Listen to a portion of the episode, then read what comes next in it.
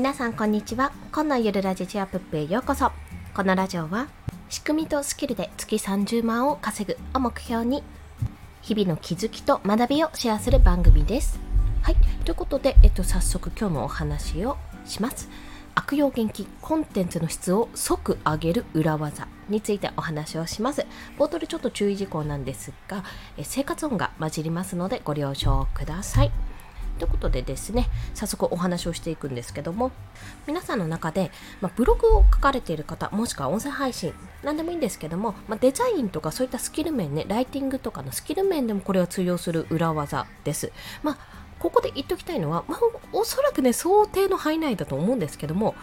悪用はしないでくださいっていうところです。悪用献金です。なので、まあ、こんな人におすすめということで、まあ、教材とかを見てもいまいちブログがうまく書けないとか、手っ取り早く自分のコンテンツの質を上げたいって思ってる方、もしよろしければ聞いてみてください。はい。ということで早速ですね、この裏技、結論からお話しします。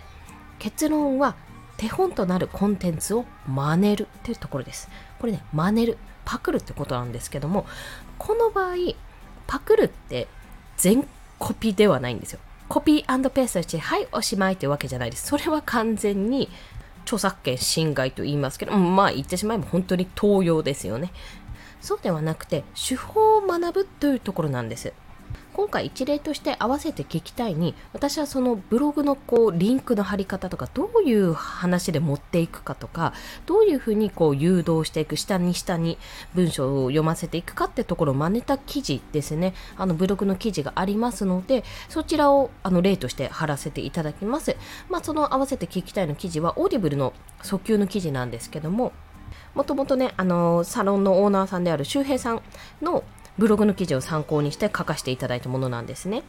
このように、まあ、特にブログとか特にデザインとかですねはもう基本的に真似ることがやっぱり最大のスキル上げるのに最大の裏技だと私は考えております。まあ、裏技、裏ってほどでもないんですけども、表だってやってるかと思うんですが、要は基本的にもうブログにおいてもライティングにおいてもあとデザインにおいてもですね動画編集ももしかするとそうかもしれないんですが基本的には型ってものがねある程度あるんですよ。型があってこうすると読みやすくなるとかこうすると見やすくなるとかこういう基本の型があってじゃあ色を変えるとか文字のフォントを変えてみるとか絵を変えてみるイラストを変えてみる。それで雰囲気を変えるとかそういうね型が要は基本となるベースとなる部分があるわけですね。でこの手法を学ぶことによってまあ、手っ取り早くコンテンツの質を上げることができるんですよ。ご自身が例えばですね、一つじゃあ文章何か記事でか、記事とかブログを書いたとして、そのブログとじゃあ何か、じゃあ同じ内容を手法を変えて書いてみる。で、その時の違いはどんなものかって見比べてみると一目瞭然なんですけども、やっぱり、あの、売れる記事っていうんですかね、キラーページとなる部分には、あ、なるほど、リンクが多く貼ってあるなとか、あ、こういうふうに読んでいったら確かに私もこれ訴求している部分リンクを押したくなるなっていうふうなあの購読者目線こちらの読者目線でもやっぱりすごくあのなんていうか誘導されて誘導されてるって言ったら ちょっと言い方が悪いかもしれないんですけどもやっぱりそういうふうに買いたく買いたい気持ちになるなっていうふうになるわけですね。でそういうのってやっぱり教材とかでもまとまっていますしあの一例として挙げられるとか本とか無料教材とかそういったのもあるんですけども実際に見てみて自分の記事とどう違うのかって確認しながらその実際の記事を元に自分のじゃあ商品この商品を紹介してみようとかそういう形でやってみるのがやっぱ一番早いんですよ。文章を真似るのもデザインを真似るのもやっぱり何かしら自分が今まで見てきたものとか経験してきたものとかを見てあやっぱりこの文章はすごく読みやすかったとかすごい見やすかったとかこのデザインはすごく惹かれた興味が惹かれたし美しいと思ったってものをやっぱ徹底的にとりあえず真似てみて真似てみてなおかつ自分のオリジナリティを出す。それをどうするかっていうとやっぱ型が出来上がってるので基本の型を変えずにじゃあここの文章を変えてみよう今回は違う商品でやってみよう。この切り口でやってみようとかそういうふうに変えていくってことが必要です、まあ、これがね一番手っ取り早いです。ただもうここでダメなところは、まあ、よくあの大学のレポートとかでもあったと思うんですけどもななんか中間報告やってください。でもウィキペディアからのそのままコピペはダメですよみたいなこと言われたことないですか？私はねがっつりねコピペしてね怒られたことがあります。ウィキペディアから引用みたいな。引用っていうかもう盗用ですよねその場合はね。そんなように、まあ、コピペするとかそのままやるっていうのはさすがにそれはねコピペしまして自分の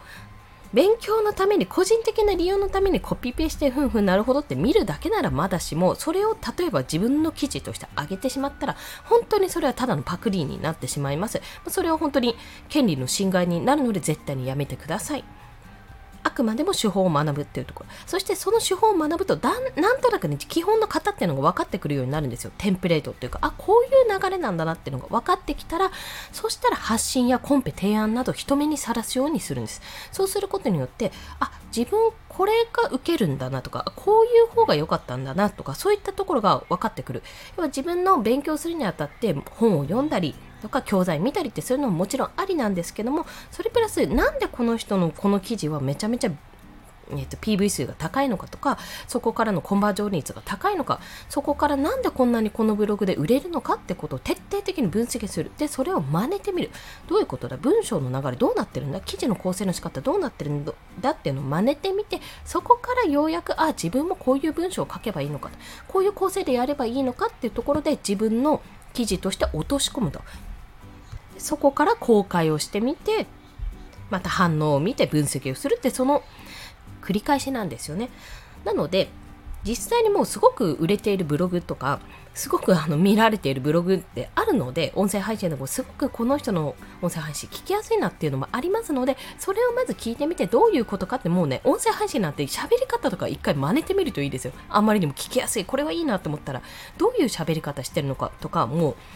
何でしたっけ？出てこない。あの、テープ起こしのように文章化してみるっていうのも一つありです。どんなことを話しているんだって。そう考えると、あ、この人はプレップ法を使ってちゃんと結論を先に言ってて、でもポイントは3つにしかまとめてないなって、5つとか6つとかだらだらと長々と話してないなとか、そういったことに気がつくというわけなんですね。なので今回は、まあ、悪用現金ということでコンテンツの質を即上げる裏技についてお話ししました。もうこれは徹底的にもコンテンツをとりあえず真似てみるってことです。これコピーペーストとかじゃなくてあくまでも文章を写すんだったらちゃんと手打ちで写すと。まあ、手書きでもいいんですけど手打ちで写してどうしてこういう風な流れになるのかこの文章のこの部分がすごくあこの次に進みたくなる文章だなって思うって感じるとかそこの自分の心理もちゃんと観察して分析しながらやっててみると一つの型、まあ、一つだけじゃなく複数あると思うんですけどその型が見えてきてそれをじゃあ自分のオリジナルのコンテンツに生かすっていう形です。商品そのものではなくて技を盗むっていうイメージでやってみてください。である程度型ができて自分のオリジナルコンテンツができたらそれを発信やコンペ提案とかにあの出して人目にさらすようにするんです。もうこれも大事です。自分で自己満足で終わるんじゃなくて人目でさらしてどういう反応があるのかっていうのをまた分析してより良い記事を作るとかより良い音声配信の放送を作るというような形でやっていっていただきたいと思います。ということで本日の合わせて聞きたいはもうあの文中というか道中でもお話ししたんですけども徹底的に手法を真似したこれ Audibleの訴求ってテーマも一緒です。これね、あの、以前入っていた、今解散しちゃったんですけども、ポッドキャストラボっていうラあのオンラインサロンの時に、この記事がからどうしてこんなに Audibleが発生するのかっていうのを、もうこの記事を真似ていいので作ってみてくださいっていうのがあったんですよ、1回。で、数名参加して、私もそのうちのご多分に漏れず1人で参加してみて作った記事なんですね。なので、あの、リンクの入れ方とかは、とか流し方っていうんですかね、こう、誘導の仕方は基本的には真似たつもりなんですけども、やっぱね、自分のね、オリジナル色が出ちゃってるので、私は後でリライトしたいんです、これ。ちょっと切り口変えてもう一度発信したいなと考えてる記事なんですが、まあ、そんな無料でゲットビジネスに役立つメンタリスト DAIGO さんの書籍3選という記事を載せておりますので、よろしければ確認してください。リンクを貼っておきます。それでは今日もお聴きくださりありがとうございました。この放送いいねって思われた方、ハートボタンもしくはレビューなど書いていただけると嬉しいです。また、スタンド FM では1日3放送しております。フォローしていただけると通知が朝昼晩と飛びますので、よろしければフォローもお願いいたします。そんな感じで、あの、徹底的にパクるっていうのは、あくまでもテンプレート、型、手法をパクるのであって、絶対にそれをコピーペーストとか、まあ、手打ちにして丸々写したものを自分の発信というような形で出しては絶対ダメですからね。まあ、お別れだと思いますけども、一応念のためにそこは強く押しておきます。はい。そんな感じで今日もコツコツ頑張っていきましょう。コンでした。では、また。